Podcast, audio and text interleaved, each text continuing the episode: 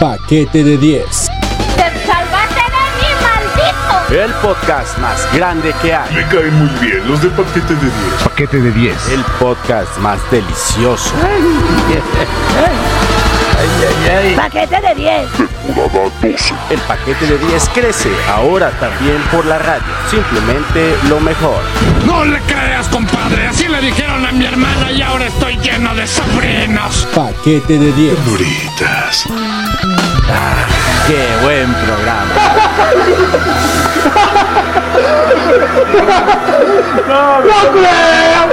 Aprobado por Chayanne.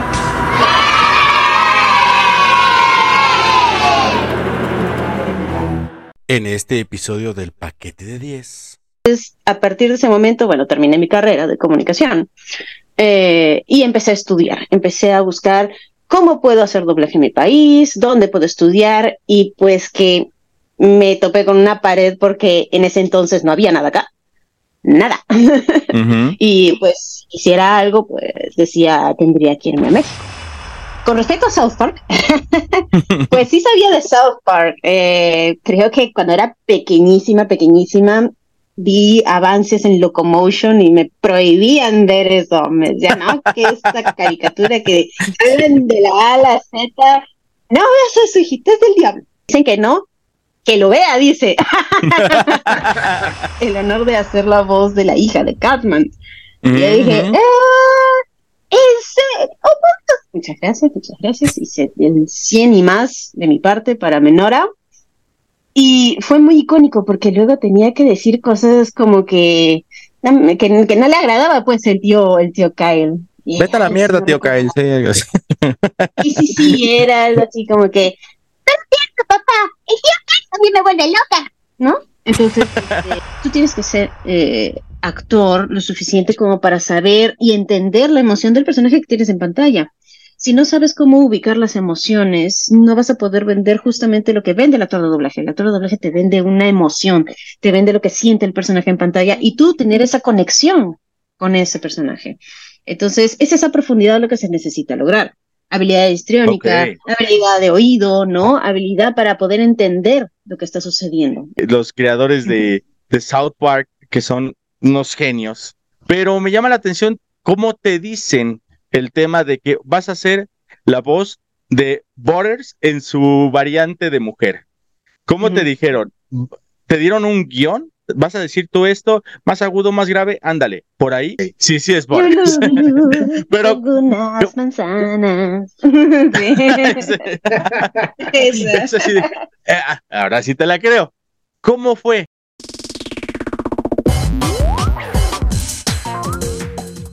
Hola amigos, muy buenas tardes, buenos días, buenas noches o buenas madrugadas, dependiendo del uso, horario, latitud y longitud donde se encuentran escuchando este bonito podcast. Ah, qué bonito se siente otra vez dar mi mi bonita y ya practicada introducción al programa que estamos eh, metiendo. Como bien saben y los que nos siguen ahí en redes sociales, hemos estado súper activos de lo que es la situación del radio, ahí en Radio Digital La Potranca y también en La Manzanera en el 107.3 FM y también de manera digital.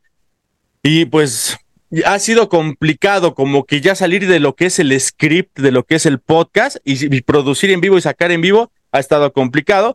Pero, como bien saben también, pues no lo puedo hacer sin mi buen amigo, el buen Gustavo Lubiano, que también está encargado de lo que es la sección de la cochinada y la porquería de la política. Pero, amigo Gustavo, ¿cómo estás, güey? Bienvenido a la temporada 12 del paquete te- de 10, güey. Ya 12 temporadas y, si Dios nos lo permite, estaremos hablando que en enero, tres años de transmisiones. ¿Cómo estás, hermanito? Hola a todos, a Vas. todas y a todos los que nos escuchan a través de las distintas plataformas digitales en esta temporada número 12 del paquete de 10. Y este, muy, muy emocionado, mi querido Mike. Fíjate que eh, arrancar esta temporada es bastante, bastante interesante, sobre todo porque ahora eh, el formato se expandió, ya está también en la radio y Sí. pues es otra cosa, otra cosa mediarse en la radio. Sí. Entonces, como que uno se siente más, eh, más eh, aquí más a, a las anchas, ¿no, hermano? Más, más Sí, ligero, aquí, más. aquí hay, aunque quién sabe cuánto nos dure, y quiero, quiero abrir este episodio porque el día que lo estamos grabando, eh, estamos viviendo un, un momento crucial, eh, al menos en nuestro país, en México, donde nos estén escuchando. El día de ayer se aprobó una ley para eh, regular todo el asunto de las expresiones en los medios digitales. Eh, cualquier Ok. persona que se pueda sentir ofendida, cualquier persona por el simple hecho de que "Ah, creo que están haciendo alusión a mi persona o creo o me siento que me puede afectar, pues podrán ser eh, sancionados. Eso me parece, desde mi particular, de- desde mi punto de vista, me parece realmente ofensivo y me parece que se está coartando, pues, el artículo 6 de nuestra constitución, manito, que es la libertad de expresión. Nada más y nada lugar. menos, hermano. Y pues, híjole. ¿Qué, qué cosas tan, tan negativas mientras que se vayan a la chingada? Digo, aprovechando, digo, ahorita que sí lo podemos que decir. no nos. Mientras. y todavía no nos censuran. Mientras. Y amigos, el día de, de- de este que estamos grabando este episodio, también iniciamos con bombo y platillo. Y a mí me emociona mucho, Gustavo, porque asemejo mucho a la persona con la que iniciamos eh, los videos o el video, el video podcast aquí en YouTube. Y bueno, ya eventualmente ya también ya es video podcast allá en Spotify. Pero la persona con la que iniciamos tiene muchas similitudes con la persona que vamos a iniciar esta doceava temporada. Para empezar, es súper talentosa. Para empezar, también, digo, es también de allá de, Sudamérica. Es una persona que, que tiene. eh, debe de decir muchas groserías por, por parte de, las animaciones de las que se encuentra. La caricatura esta de South Park, que ustedes ya saben que somos super fans de ahí. Y estamos hablando nada más y nada menos que uno de los nuevos baluartes de esta serie, digo, y por nada más como que la situación global, ¿eh? Porque tiene galardones, tiene un montón Está de... nominada a dos ocasiones a dos premios muy importantes de doblaje. Cañón, cañón. Y ya teníamos un ratito, Gus, que no traíamos una persona de doblaje aquí al podcast. Entonces, con mucha emoción, amigos, les comparto que tenemos aquí a la bellísima Pilar Soto. Pilar, bienvenida al paquete de 10. ¿Cómo te encuentras? Desde Lima, Perú. Desde por allá estamos ahorita transmitiendo. ¿Cómo estás? Muy bien, muy bien, de verdad, muchísimas gracias por la invitación. Les mando un saludo a todos los que están escuchando ahora el paquete de 10. Un abrazo, un beso enorme desde la hermosa Lima, en Perú. Y pues nada más que agradecer estar acá compartiendo esta tarde tan linda. Y, oye, este, me quedo Mike, pues es, es también conocida, a ver si lo pronuncio bien, Ayumi.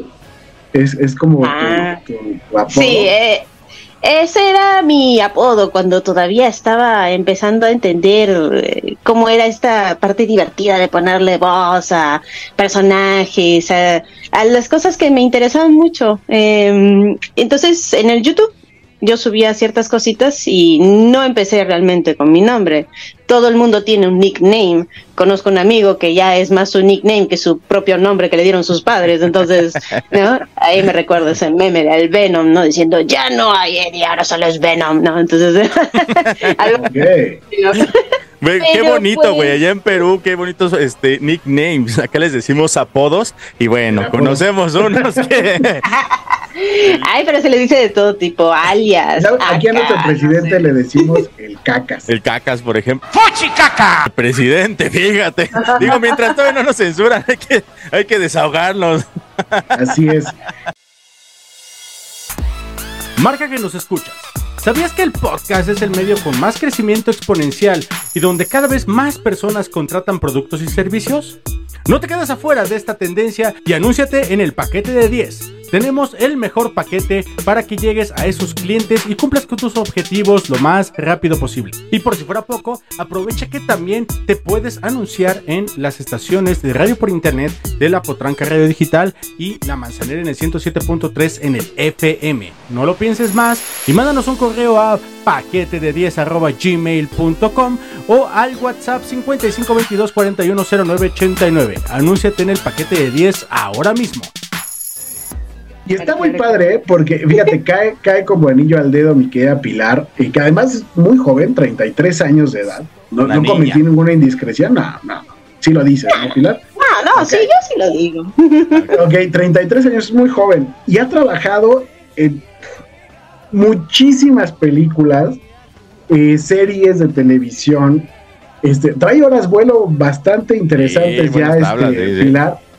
La neta, eh, es envidiable tu trayectoria, Pilar, y, y- Muchas gracias. y un, y un- y un gusto que estés acá con nosotros. Y por ahí queríamos empezar. güey. Estaría bueno que te digo, caigas como anillo al dedo aquí a- al podcast en esta fecha eh, eh, tan, tan, no sé si tan triste, no sé, porque todavía falta que se apruebe en el Senado de la República, pero eh, trabajas ahora en la nueva, o trabajaste ahora como eh, la mamá de Cartman, haciendo la voz de la mamá de Cartman. No era del- de Borders, mujer, ¿no? De, ah, de Borders. Sí, Ajá, de Borders. Borders, mujer, Sí. sí, tienes razón.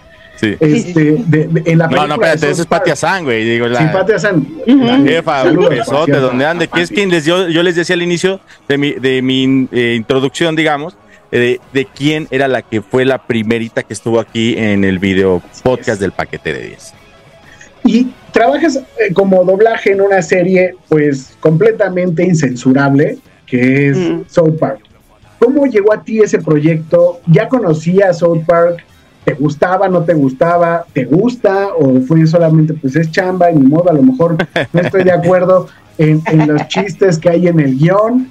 Este, pero bueno, pues le voy a entrar. ¿Cómo llega a ti eh, South Park? Oye, pero a ver, antes de que contestes, nada más déjame también un poquito complementar, porque también tengo entendido que tu forma de llegar al doblaje fue porque te gustaba mucho la animación. Eso es lo que principalmente tú estabas haciendo. Animación y en consecuencia de ponle unas vocecitas y eso, y ya vino el doblaje. Entonces fue una conexión súper cañona, me imagino, ¿no? ¿O cómo fue? Sí, o sea, empezando desde la raíz, ¿no? Del doblaje, de cómo así llegué al doblaje, yo no tenía ni idea, la verdad. Yo simplemente era una chica que estaba saliendo del colegio y decía, ¿ahora qué voy a hacer con mi vida? ¿No? Entonces, como cualquiera, ¿no? Y dije, ah, bueno, yo sé dibujar. ¿no? En ese entonces dibujaba un montón, tenía mis cómics y así. Y pues quise entrarle a la comunicación audiovisual, películas, animación y eso. Y de alguna forma, una de las ramas para poder crear una animación también incluye las voces. Entonces nosotros tuvimos estas clases de recrea un clip de una película, los sonidos, hacerle foley, la tacita, los pasos y faltaban las voces. Entonces eh, fue la primera vez que yo me metí en una cabina de audio y sucede en esos momentos, ¿no? De epifanía, ¿no? Que dices, "Ah, este es mi lugar, esto es lo que quiero, me encanta, me divierto, no sé qué es esto, pero tengo que seguirlo. Entonces, a partir de ese momento, bueno, terminé mi carrera de comunicación eh, y empecé a estudiar, empecé a buscar cómo puedo hacer doblaje en mi país, dónde puedo estudiar y pues que me topé con una pared porque en ese entonces no había nada acá, nada. Y pues si hiciera algo, pues decía, tendría que irme a México. Pero había algo dentro de mí que me decía, pero debe de haber una manera para que si todos los demás, digo, México, Chile, Colombia, Argentina, todos pueden hacerlo, ¿por qué, por qué en vez de irme de mi país, por qué no intentar hacer algo dentro? ¿No? No muchos tienen ese, ese pensamiento de quiero quedarme en mi país y hacer algo por mi país, sino que dicen el camino más fácil es irme a donde está todo, ¿no? Y ya, pues, a lo que salga. Eh, en ese transcurso me encontré con unos grandes compañeros de la vida, mis amigos y mis socios también, que empezamos a construir eh, todo esto que es eh, em- el, el emerger de nuevo de la industria del doblaje en el país, en Perú.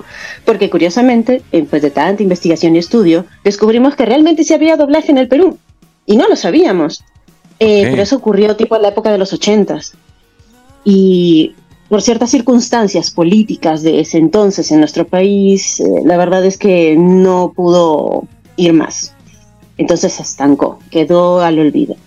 Nosotros nos encargamos de justamente tomar lo que quedó, volverlo a levantar y hoy en día creo que Perú está dando mucho, mucho de qué hablar internacionalmente y nos alegra muchísimo que sea así. Y el hecho de que hayamos podido forjar esa carrera aquí y para muchos otros que lastimosamente no tienen todos los recursos para poder eh, salir o darse la aventura de hacerlo, que sepan de que pueden hacerlo acá. Eso incluso con la guía de muchos otros este, maestros que hemos tenido de la industria, no solo de México, de Argentina, Chile y otros países hermanos que nos han ayudado a entender cómo va la industria.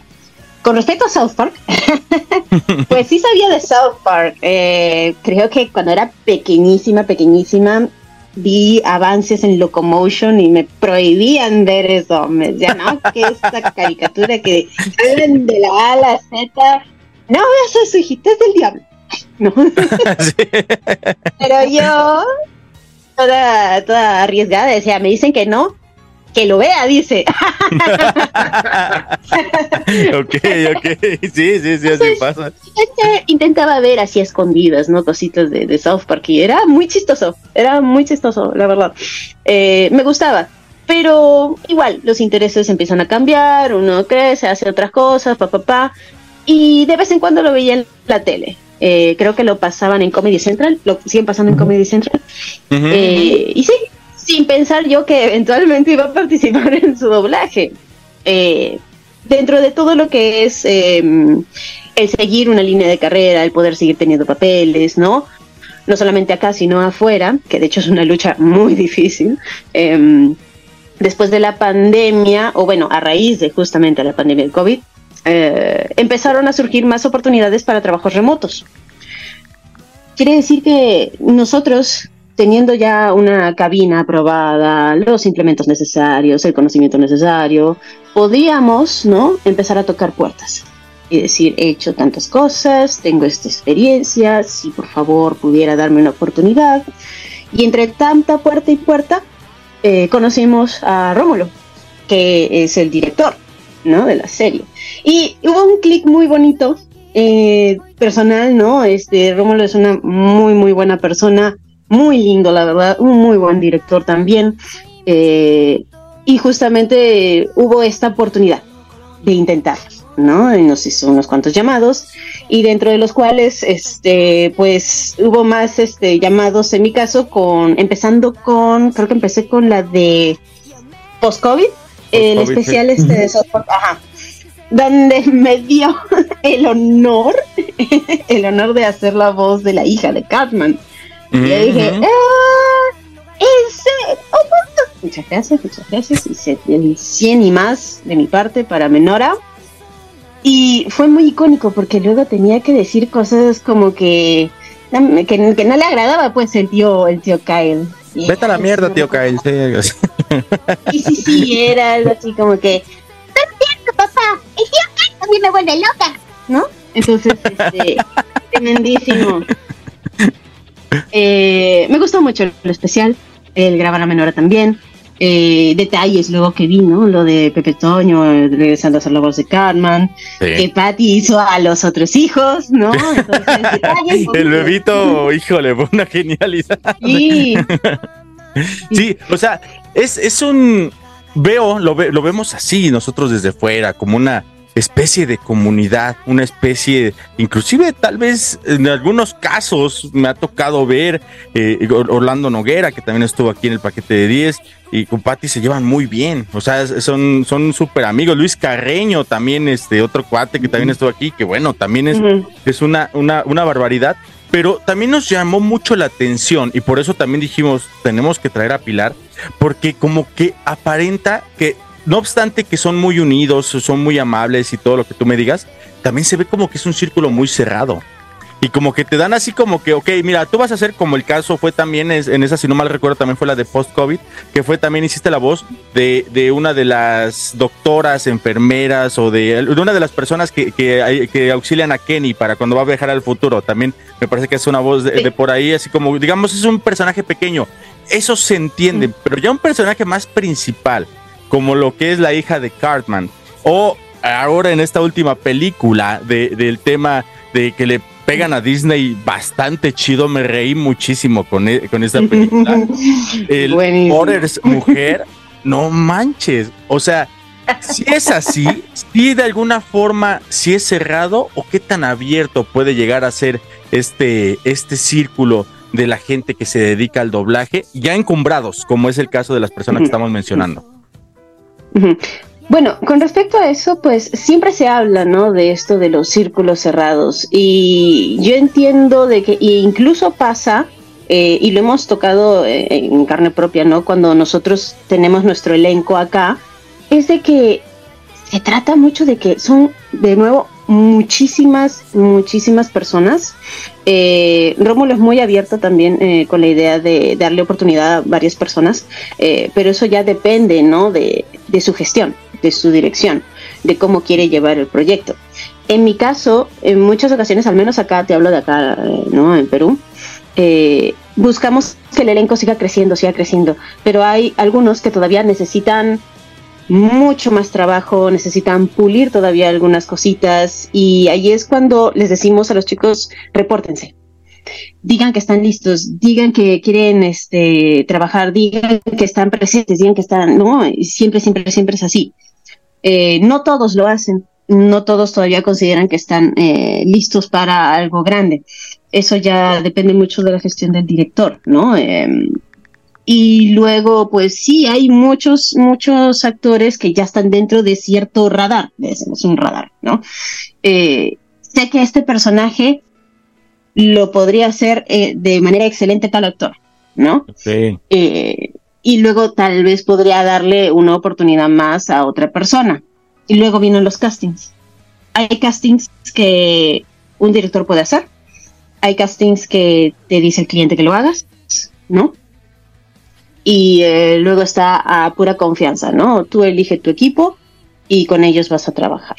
Entonces, la mente del director va a estar en de la A a la Z pensando en el proyecto y viene bien que a mí, al menos yo les digo a mis, a mis exalumnos, sí, escríbeme, no importa, no te apenes, no digas que no, que la voy a molestar, no, no, no, tú escríbeme, porque así me recuerdas que tú estás insistiendo y queriendo participar, entonces en algún momento yo te escucho y digo, ah, se escucha preparado, se escucha esta, esta voz está perfecta como para poder intentar hacer este personaje, entonces ya, y lo anoto, y le hacemos casting, le hacemos pruebas, ¿no? Y así, poco a poco. Eh, en mi caso, cuando siento de que estoy quemando a un actor, eh, me gusta rotar, me gusta decir, no, no, no, a ti yo te uso un montón, eh, deja un poco para los pobres, ¿no? ¿No? Entonces, hago que otros hagan sus pruebas, ¿no? Y eso depende mucho, depende mucho de, justamente, del círculo, del radar que tenga, ¿no? El, el director. Al menos desde lo que yo sé, desde mi punto de vista y mi experiencia haciendo el trabajo como directora también. Sí, justo me ganaste un poco y ahí quería entrar. Eh, ¿Cómo te vuelves director? Eh, ¿Es por experiencias? ¿Hay un curso especializado como director de doblaje? Lo, lo pregunto concretamente porque en el caso de, de los actores, o sea, eh, sí hay, por ejemplo, aquí en México hay una maestría incluso en dirección escénica, ¿no?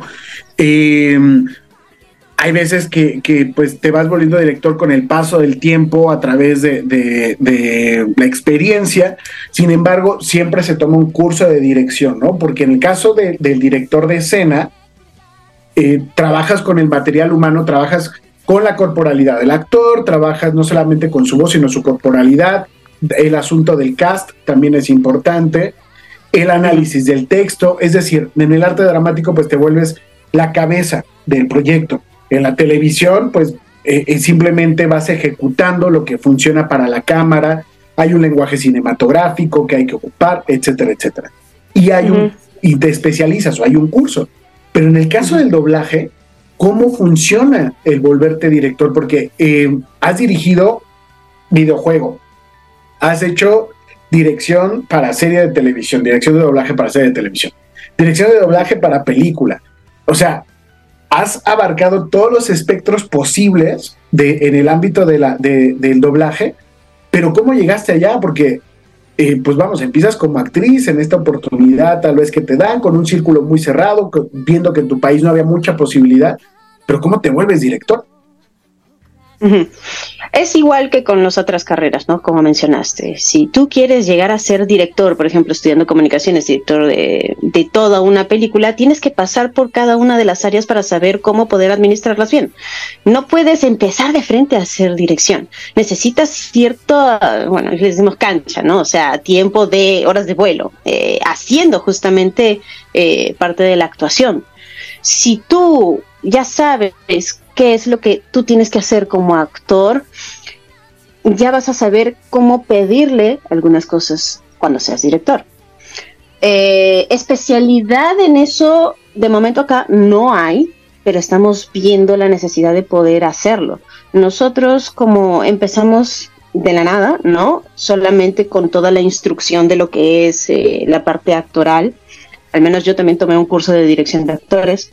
Em, fue difícil, fue difícil, porque de todas maneras, para la producción se necesita eh, una persona ejerciendo estos, estos este, cargos. Entonces, ahí tuvimos que nosotros meternos de lleno a tratar de aprender, buscar consejos, eh, de nuestros maestros que nos decían, sí, vas a tener que hacer esto, cuida esto, cuando tú lo dirijas, este, tienes que ver por esto, esto, esto, ¿no? Entonces ha sido muy, em, dentro de nuestro caso, muy em, aprendiendo de los demás. No es que hayamos tomado un curso así de especialización de dirección, ¿no? Yo al menos me he centrado en tener mucho, muchos estudios de la parte dentro de la cabina.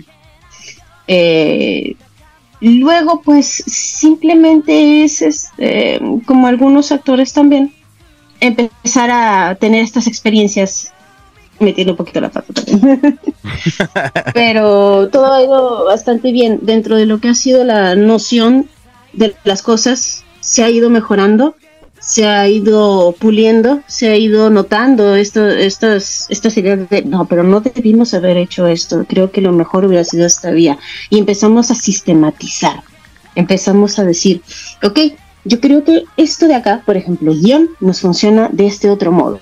Sabemos cómo funciona en otros países, pero también sabemos cuál es el contexto de ese país o los años que nos llevan. Entonces, ¿qué es lo que funciona más para nosotros? A ver, nos funciona de esta forma, ¿no? Aquí al menos, no trabajamos como en México. No trabajamos que hay un director, un ingeniero eh, en la misma cabina, en, la misma, en el mismo lugar y dirigen al actor. Acá tenemos lo que es eh, casi como Venezuela, director, ingeniero. O sea, nosotros hacemos la parte operativa que al mismo tiempo dirigimos. Entonces, nuestro, nuestro, nuestra idea está un poquito dividida pero ya nos hemos acostumbrado a eso. Yo soy partidaria de que eventualmente, con el tiempo, podamos justamente tener el flujo necesario también de trabajo para poder eh, compensar esas áreas, ¿no? Entonces, sí, yo creo que vamos creciendo, vamos creciendo en busca de una mejora, no para hacerlo igual, sino para hacerlo de la mejor manera en como nosotros podemos hacerlo con el tiempo que llevamos, ¿no? En la industria. Increíble. Eh, la neta, perdón, perdón que te interrumpa ahí, pero ya casi nos tenemos que ir a la pausa de aquí del paquete de 10. Amigos, está súper interesante. Y fíjate, lo que me está gustando mucho, Gustavo, es de que ya nos dieron otra vertiente para poderte dedicar al doblaje. Normalmente nos habían vendido la idea y todos los invitados que han venido es primero actor y después doblaje. Ahorita ya hay otra vía, hay otra forma. Gustavo, ¿con qué pregunta nos vamos a la pausa para que nos la regrese ahorita este, nuestra invitada de cuando regresemos? Justamente hablando de la dirección, aquí en México dividiste, ¿no? ¿no? No trabajamos como en México, trabajamos más como Venezuela, que durante muchísimo tiempo Venezuela fue la epítome del doblaje. La neta. Eh, y Chile, los chilenos también hacían un gran doblaje, que nos llegaron muchas series acá a México eh, que, se, que se doblaban allá. Pero justo quería preguntarte, eh, Pilar, ¿qué tanto permites como director? Porque aquí en México se dio mucho, no lo contestas después de la pausa. La improvisación del actor para meterle tal vez en lo que considera puede ser más gracioso, ¿no? Nos lo respondes ahorita después de la pausa. Perfecto, amigos. Estamos en la temporada 12 del paquete de 10. Vamos a una pausa, ahorita regresamos. ¿Estás cansado de la misma radio de siempre? ¿O que cada vez que vas a algún lugar escucha las mismas peleas y los mismos anecdotarios? Ah, mejor sintoniza Radio Paquete de 10 con la mejor música, un programa fresco con notas y las mejores secciones. Gustavo Lubiano en política y Javi Basay en deportes, conducido por Mike. Radio Paquete de 10, lo mejor que vas a encontrar en el streaming. Encuéntranos en tu aplicación de la Potranca Radio Digital o la Manzanera en el 107.3 FM Radio Paquete de 10.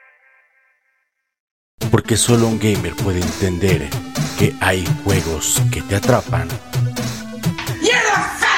y juegos que te liberan. Radio Pixel, el podcast con lo mejor, la actualidad y la opinión del videojugador promedio, además de todo lo que hay que saber del mundo gamer. Recuerda, nunca sueltes el control. Marca que nos escuchas. ¿Sabías que el podcast es el medio con más crecimiento exponencial y donde cada vez más personas contratan productos y servicios?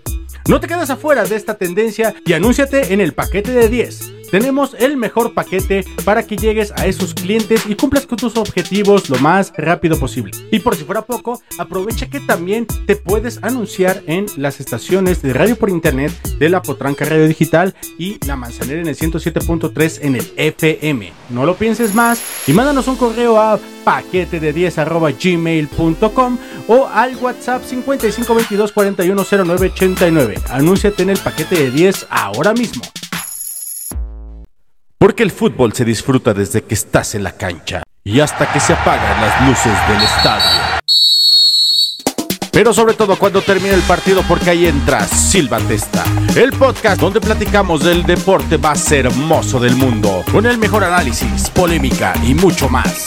Con Mau, Frank Master, Javi Basay y Mike del paquete de 10, no te pierdas Silva Testa, el podcast. Hemos visto borrar de un plumazo un pueblo Casas, niños, madres, jóvenes, padres y abuelos. Hemos visto caer parte de la historia lo poco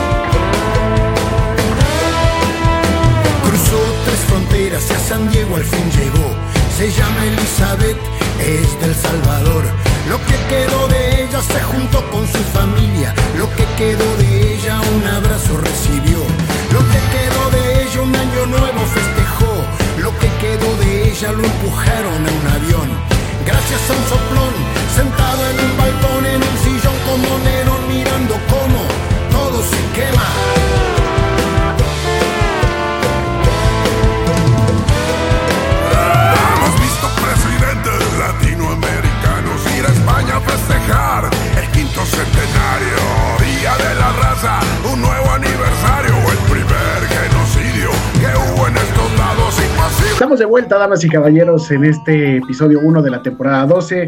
Eh, todo lo que vieron ahí en el comercial, eh, los podcasts que hacemos, la, la, estación de radio, los productos que tenemos y sobre todo la canción que acabamos de escuchar es de Jaime López y León Yeco, se llama Todo se quema y tiene mucho que ver con el asunto de pues la libertad de expresión. Hemos visto pueblos ser borrados de un plumazo.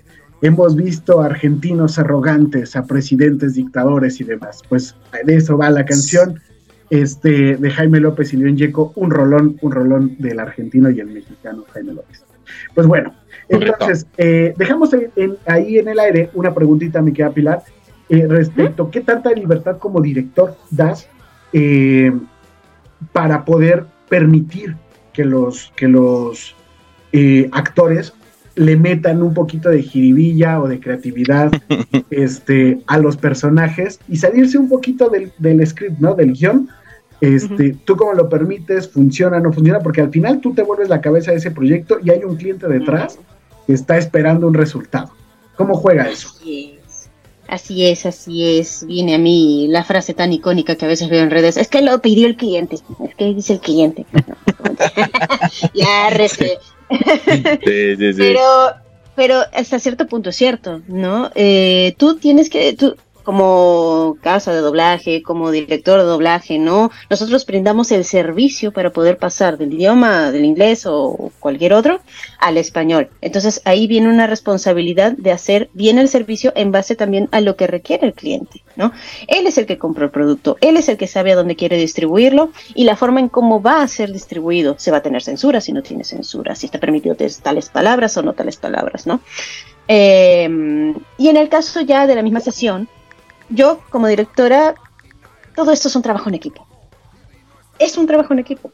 El guionista, ¿no? El, traductor, el ingeniero, la dirección, el actor, ¿no? Y en este caso, si al actor se le ocurre este, hacer algo diferente, primero que nada, saber cuáles son las jerarquías. No simplemente mandarse y decir lo que quiera, pues, ¿no? Sino que, con todo respeto, preguntar.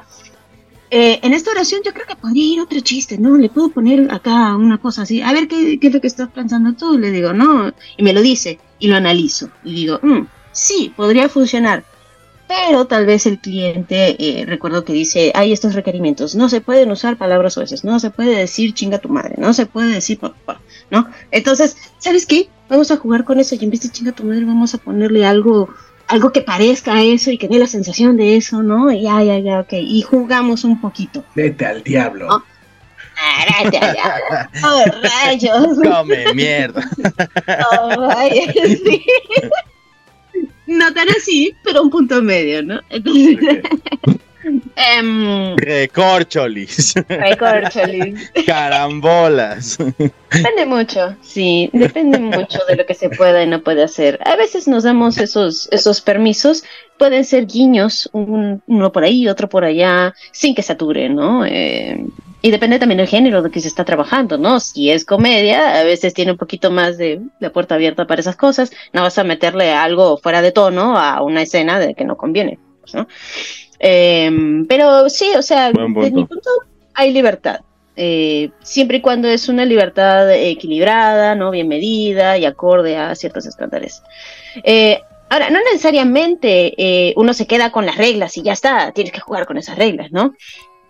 Nosotros tenemos a cargo, bueno, en Torrea, que es justamente la empresa donde estoy, en la que creo con mis socios, hay una serie web, ¿no? Que se le ve de tinte más juvenil, se le ve de un tinte más, este, no jocoso, más gracioso, pero tal vez para una edad un poquito más, este, ¿no? Para, para menores. Entonces, la idea es tratar de hacer un producto agradable, que se recuerde, que haya diálogos, porque al fin y al cabo hoy en día los comentarios, y siempre lo veo, digo, ah, esa línea fue buena, qué bueno que la pusimos, ajá, porque se acuerdan más de esa línea que todo el video, la verdad. Claro. Entonces, se tuvo que conversar con el cliente y decirles, eh, pues sí, tienen esta estructura, pero está un poquito plana, ¿no? Está como que literal de lo que está acá. Yo creo que podemos hacer que el trabajo sea más agradable, más esto, ¿no? Entonces, ¿se puede haber una negociación? Sí puede. Ya depende si es que esto va bien y el cliente decide que ya, ok, entonces hagamos esto, o si simplemente dice, no, yo lo quiero así como tal y tal. Entonces, ok, así se juega, ¿no? Se puede intentar. Eh, entonces, ¿quieres decir que, que depende más un poco en ocasiones de lo que el cliente permita?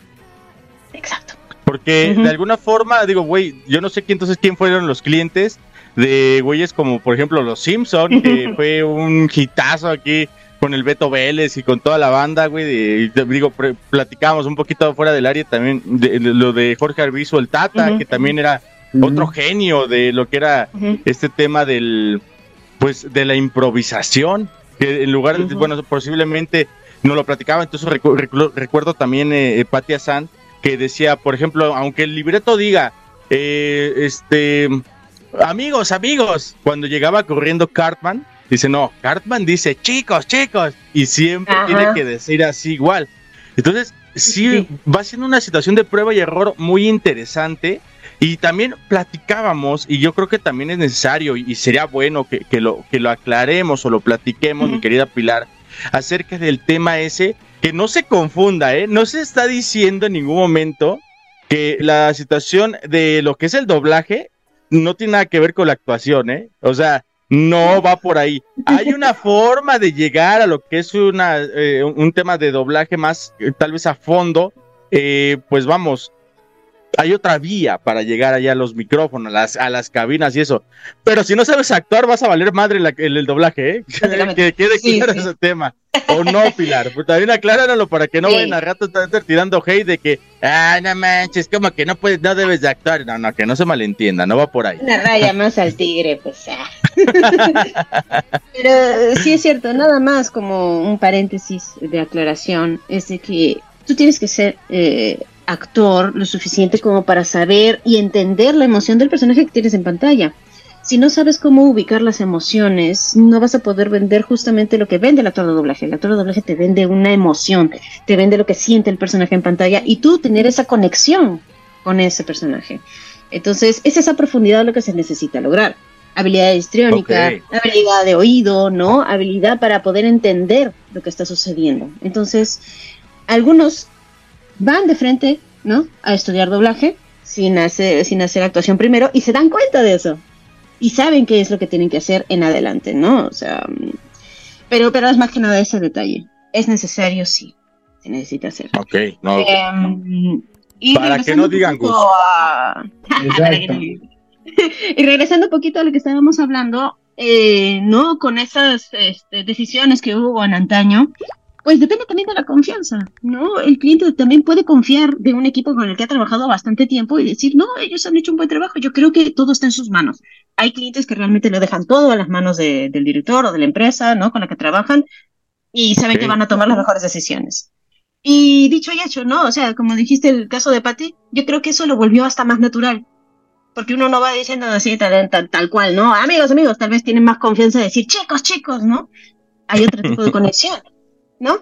Y, se entiende de Carmen y sus amigos, porque, wow, ¿no? Las cosas que le pasan. Oye, y ahorita que comentaste eso, justo te quería preguntar también, porque normalmente cuando, eh, bueno, más estos canijos de, los creadores de, South Park, que son unos genios, este, Trey Parker y, este, y Scott, no me acuerdo del nombre, estos cuates son son irreverentes, son cuates que son súper creativos, pero me llama la atención cómo te dicen el tema de que vas a ser la voz de Borders en su variante de mujer. ¿Cómo te dijeron? ¿Te dieron un guion? ¿Vas a decir tú esto? ¿Más agudo, más grave? Ándale, por ahí. Y también ahí sí tengo que hacer la crítica, perdónenme a toda la banda de ahí de, inclusive de no, a este, al director de, tal vez del doblaje, que yo supongo que es el, que el encargado de ese tema. Creo que hubiera quedado más chida una voz más chillona, más agudita para lo que es la Borders mujer, para hacer como más referencia que era Borders. O sea, si no me dices es Borders, no, no te la creo. Y cuando nada más hasta que empieza a cantar el Lululu, no sé qué más, ahí es cuando yo digo, ah, ok, sí, sí es Boris. Pero. Unas manzanas. Eh, ah, ahora sí te la creo. ¿Cómo fue? ¿Cómo fue ese personaje? ¿Cómo te lo pusieron?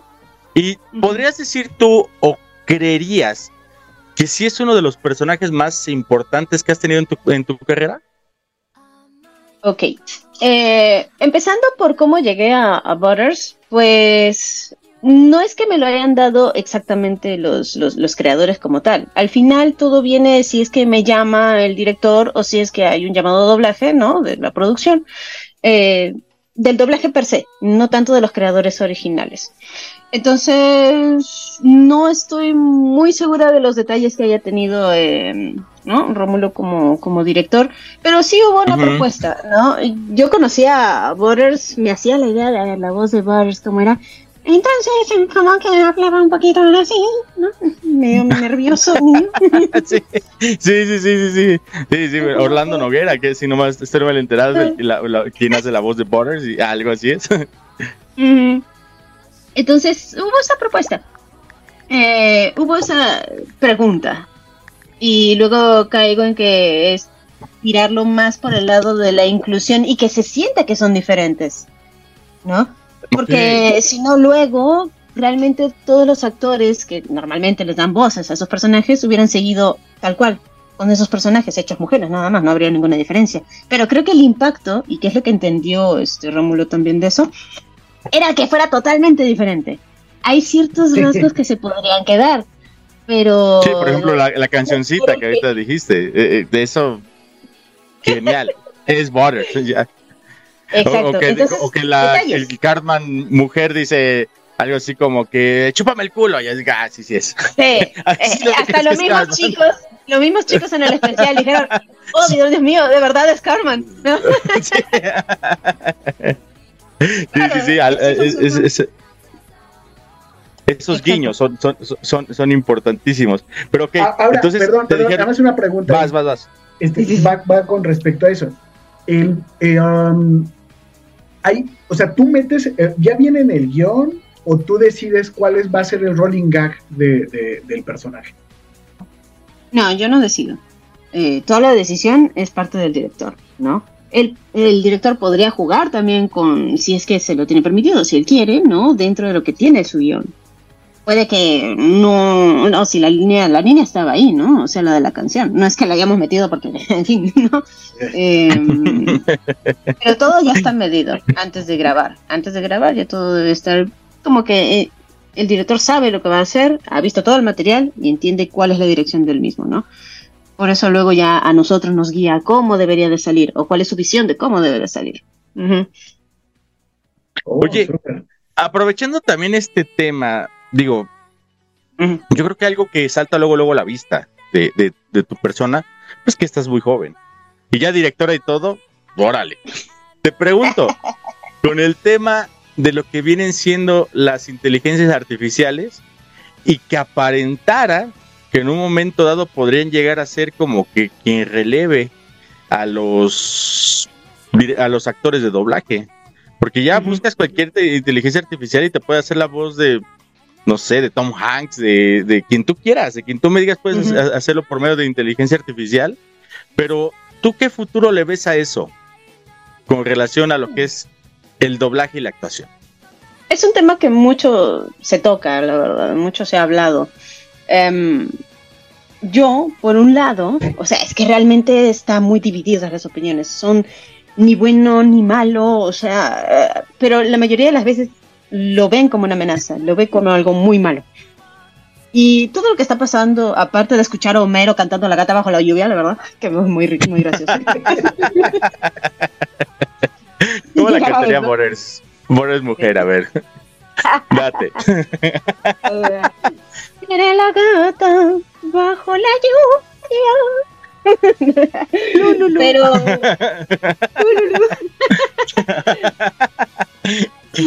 La inteligencia artificial puede ser al final una herramienta beneficiosa, no tanto para el lado artístico. El lado artístico, dejémoslo justamente a las personas, los humanos eh, sintientes, pensantes, ¿no? Pero la inteligencia artificial podría aprovecharse para el doblaje, yo creo que por el lado de producción. Yo creo que por un lado facilitador.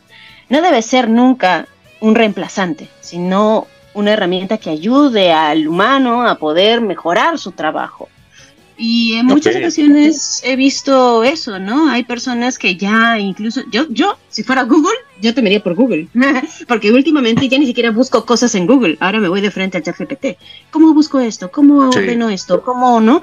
Entonces, ah, eh, el peligro va por otro lado. Eh, pero yo le diría a las personas que están un poquito temerosas eh, con respecto a esto de me va a reemplazar una máquina, ¿no? Nunca va a poder reemplazar lo que un actor de doblaje puede brindarte de manera muchísimo más profunda y personalizada. Una máquina te va a hacer lo que le indiques, pero no va a ir más allá de eso. O sea, va, no va a ir más allá de tu propio conocimiento del área. ¿no? Es como que un ingeniero le diga a la inteligencia artificial, recréame esta emoción y va a hacer lo que pretende o cree que es esa emoción. Pero no va, no va a ser igual. ¿no? Y el público lo va a sentir en muchas ocasiones he visto videos que dicen, esta es la voz, eh, la, voz más humana que se ha creado hasta el momento. Sí, pero no hay esa conexión que te crea el humano, no hay más allá de eso, son detalles profundos. Eso es cierto, se siente súper raro cuando haces eso en las voces. Hace algunos meses, eh, aquí hay un cantante en México, era un, cantante Vicente Fernández, eh, sacaron una versión de él cantando una canción de Peso Pluma. Oh. Entonces, eh, ella baila sola, la pueden buscar ahí.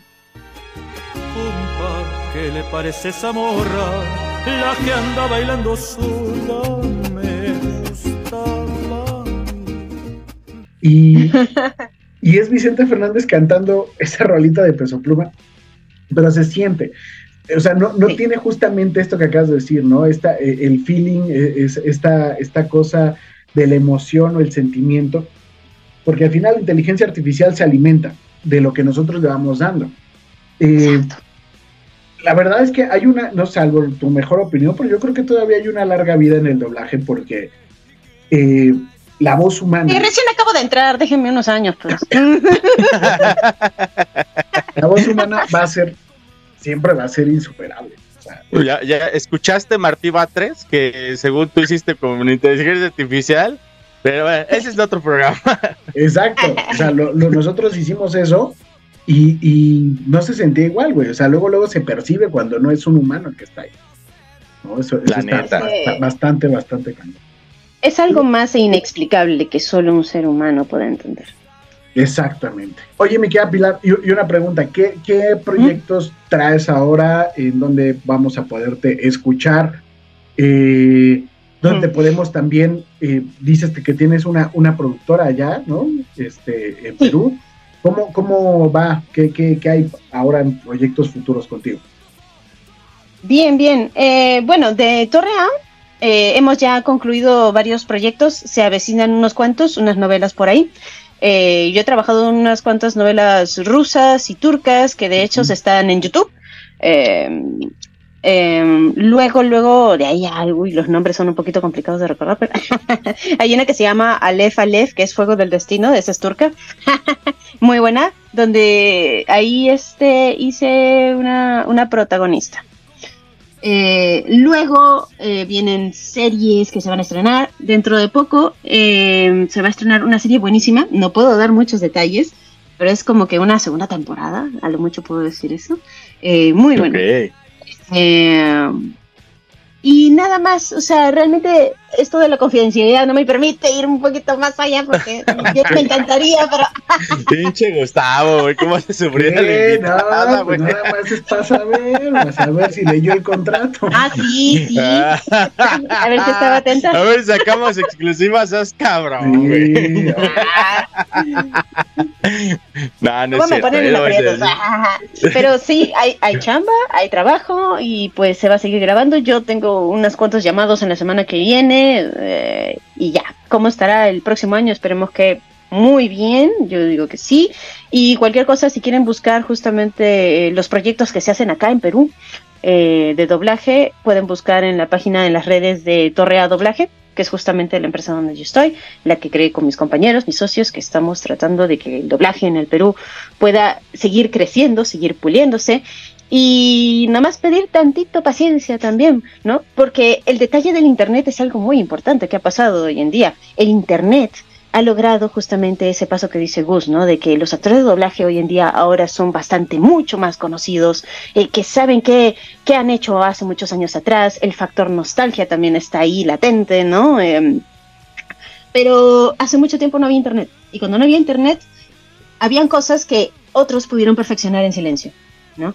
Y hoy en día, saliendo como los nuevos del campo, es todo está expuesto. Entonces, ah, déjenos, estamos yendo por buen camino, ahí vamos, ¿no? Entonces, como que aprendemos, pulimos, mejoramos. Oye, oye, perdón, Mike. Eh, eh, nada más, antes, antes de que se me vaya.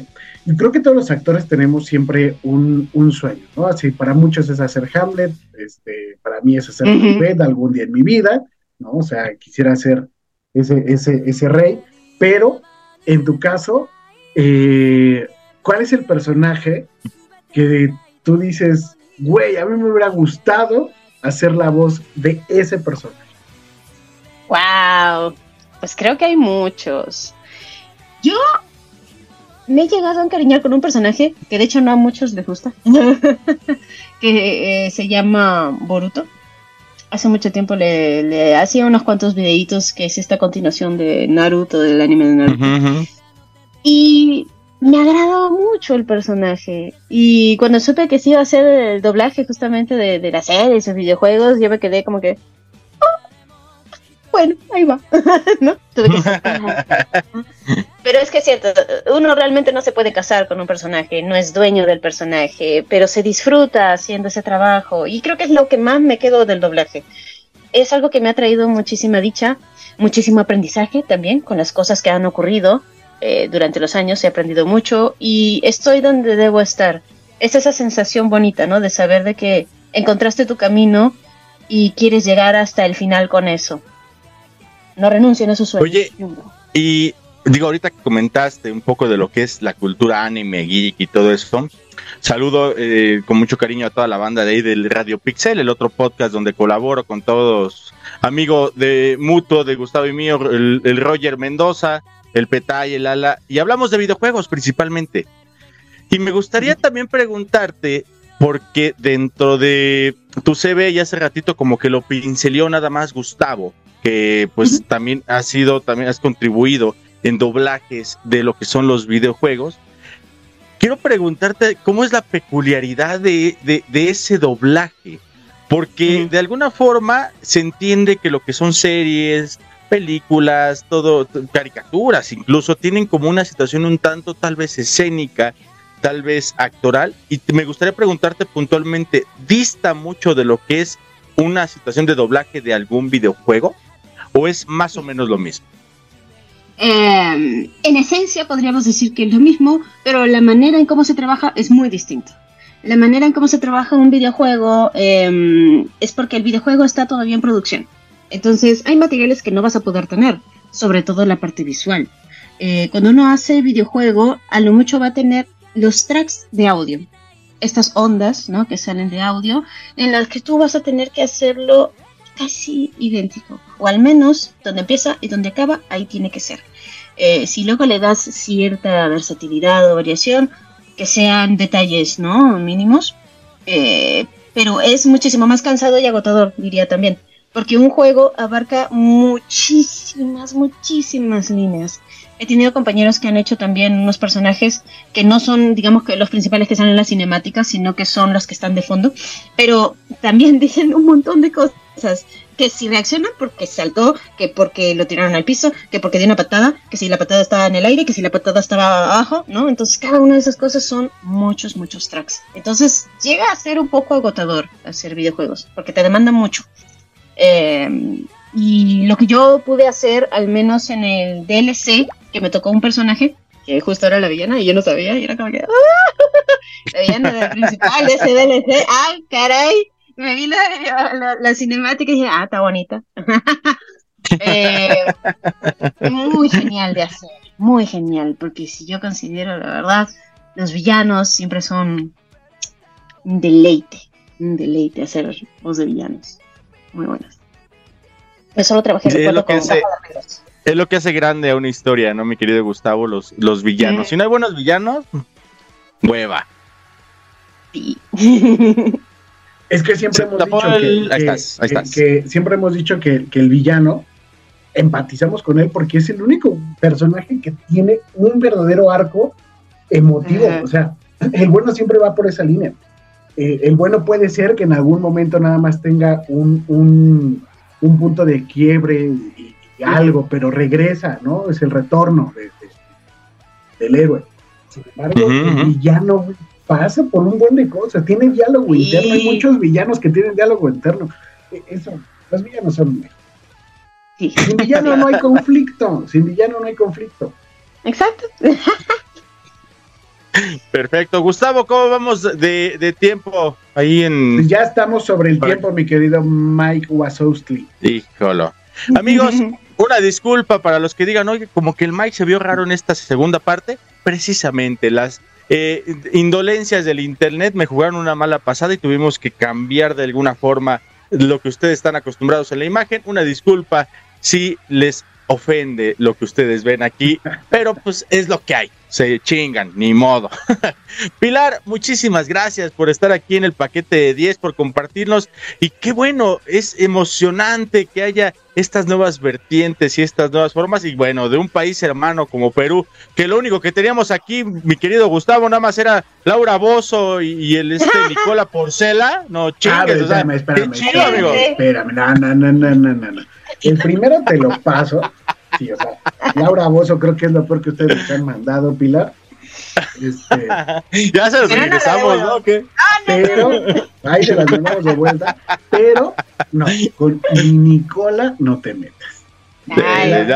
lo, dije, es que no, güey, no, no, no, se malentienda. Dije por decir algo malo y algo bueno. O sea, no, no, ah, también.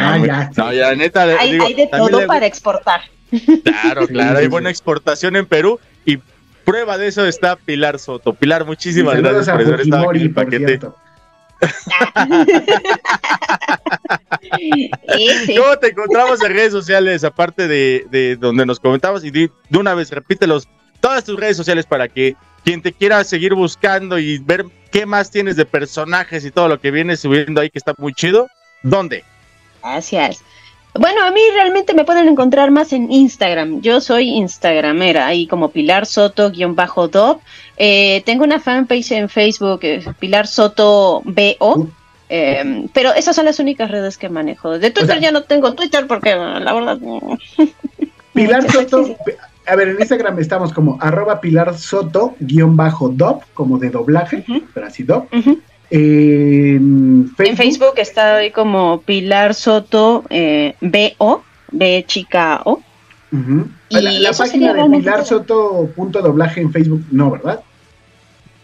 Eh, esa, esa, ajá. Ah, esa. Creo que está como veo. Esa mira. Ok. Ah, buenísimo. Perfecto, mi querido Gustavo Lubiano, con algunos atropellamientos, pero aquí estamos eh. dándole todo con todo a lo que es la temporada 12. Y qué buena invitada, la neta estuvo muy chido este tema. Superó mis expectativas, hermano. Somos los jóvenes. ¿Dónde te buscamos a ti también a propósito, hermano? También, ahorita ya ah, estás con este, todo, ¿eh? Pueden, eh, eh, a mí, pues ahí están mis redes sociales, arroba eh, en Instagram se Facebook, saben. Gustavo Lubiano, Gustavo.lubiano, Gustavo Lubiano, soy el único, o el primero que aparece siempre. Y este, y pues si quieren seguir un poco de lo que ahora andamos haciendo, de lo que ando haciendo, pueden seguir arroba los peluches TVA, arroba los peluches TVA también en TikTok, en Instagram y TikTok, y en X también como, bueno, Twitter, arroba los peluches TVA. Ahí sube, ahí aparecen los sketches, todo el asunto de los peluches. Y eh, en Twitter también, eh, ya eso es un poquito más, más politiquero, eh, arroba gobiernívora. Eh, también en TikTok, Gobiernívora, es el programa de Campañando. Entonces, ahí está. Excelente. Amigos, pues ya saben, el paquete de 10 se sigue ampliando. Ahora ya estamos a través de radio, a través de Radio Digital La Potranca y La Manzanera en el 107.3 FM. Mi querido amigo Gustavo Lubiano, ahí encargado de lo que es la, la, sección de política. Y ya invitamos también a Pilar, ¿eh? Les avisamos en cuanto vaya a estar también ahí para que platiquemos otro ratito. Y pues iniciamos la temporada 12. Muchísimas gracias, por estar aquí en el paquete de 10. Gracias, Pilar. Nos estamos viendo. Saludos a toda la banda de Perú. Vientos, vámonos. Menos a Fujimori. la familia Fujimori no. Y hasta aquí el paquete de 10. No olvides rankearnos con 5 estrellas y compartirnos para poder llegar así a muchas más personas. Muchas gracias por escucharnos. Bye.